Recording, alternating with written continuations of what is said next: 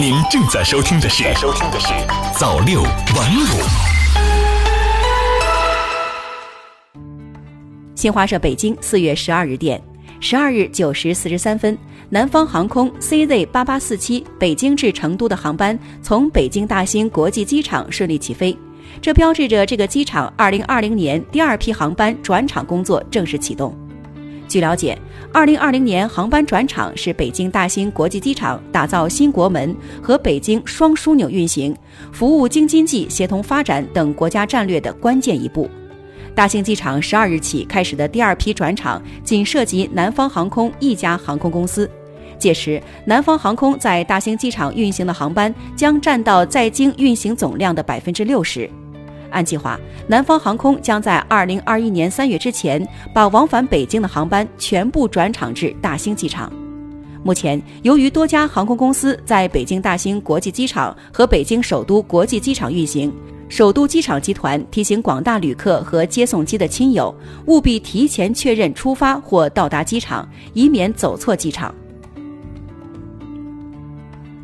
今天，北京市明确优先组织高三和初三年级开学。北京高三年级四月二十七日返校，初三年级按五月十一日做好返校学习准备。其他各年级以及中职学校、高等学校和幼儿园的返校安排待确定后另行通知。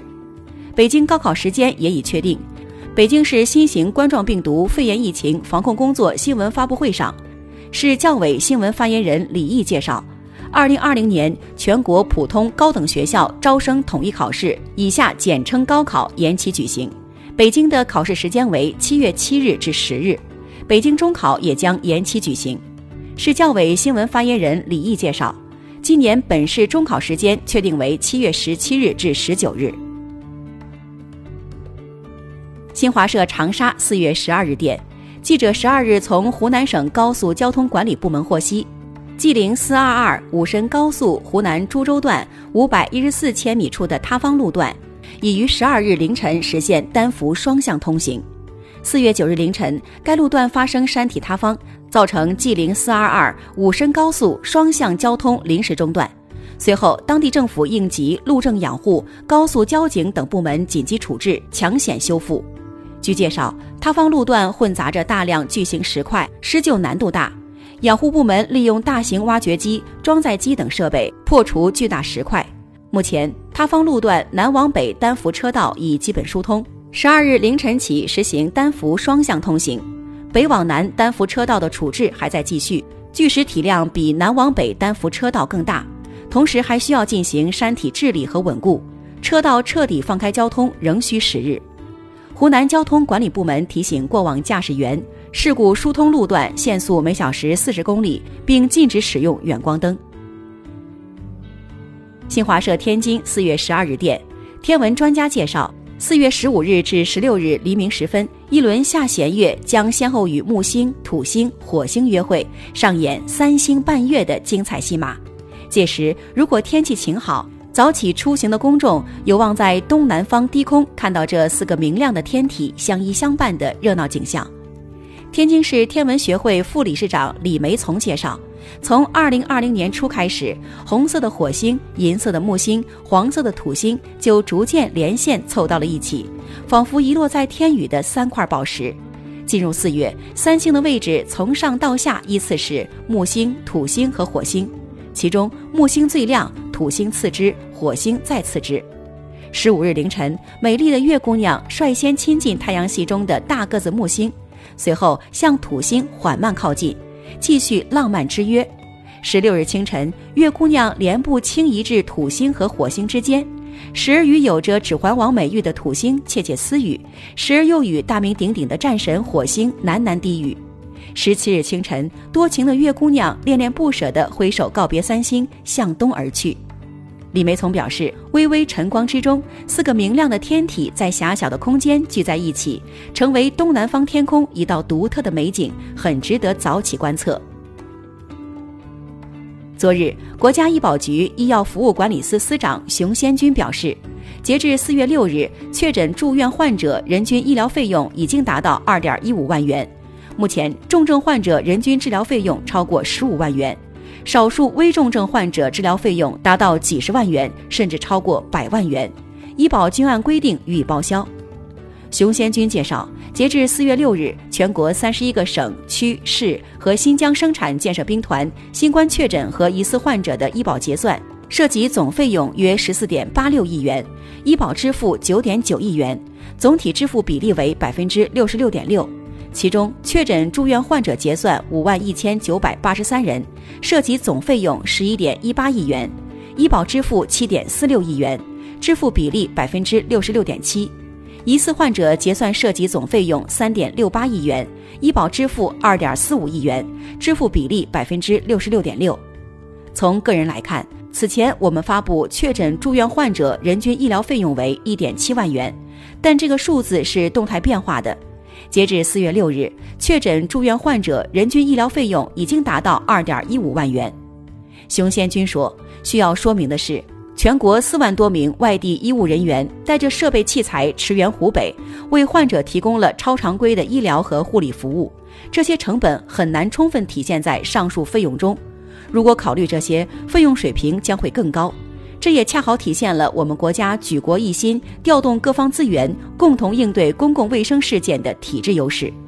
此外，由于已治愈但尚未结算的患者，以及目前还在治疗的患者这两部分人中，重症比例偏高，花费也较大，所以最终的确诊住院患者人均医疗费用还会增加。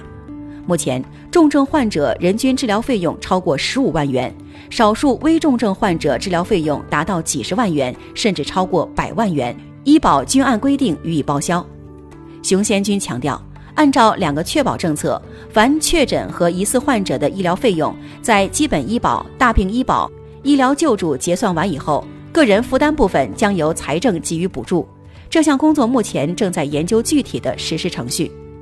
熊先军还表示，在疫情防控期间，为降低企业负担，已实施阶段性减征职工基本医疗保险费政策，支持企业复工复产。由各省区市指导统筹地区，在确保基金收支中长期平衡的前提下，可以从二零二零年二月起，对于职工医保单位缴费部分实行减半征收，最长实施五个月，预计可为企业减负一千五百亿元左右。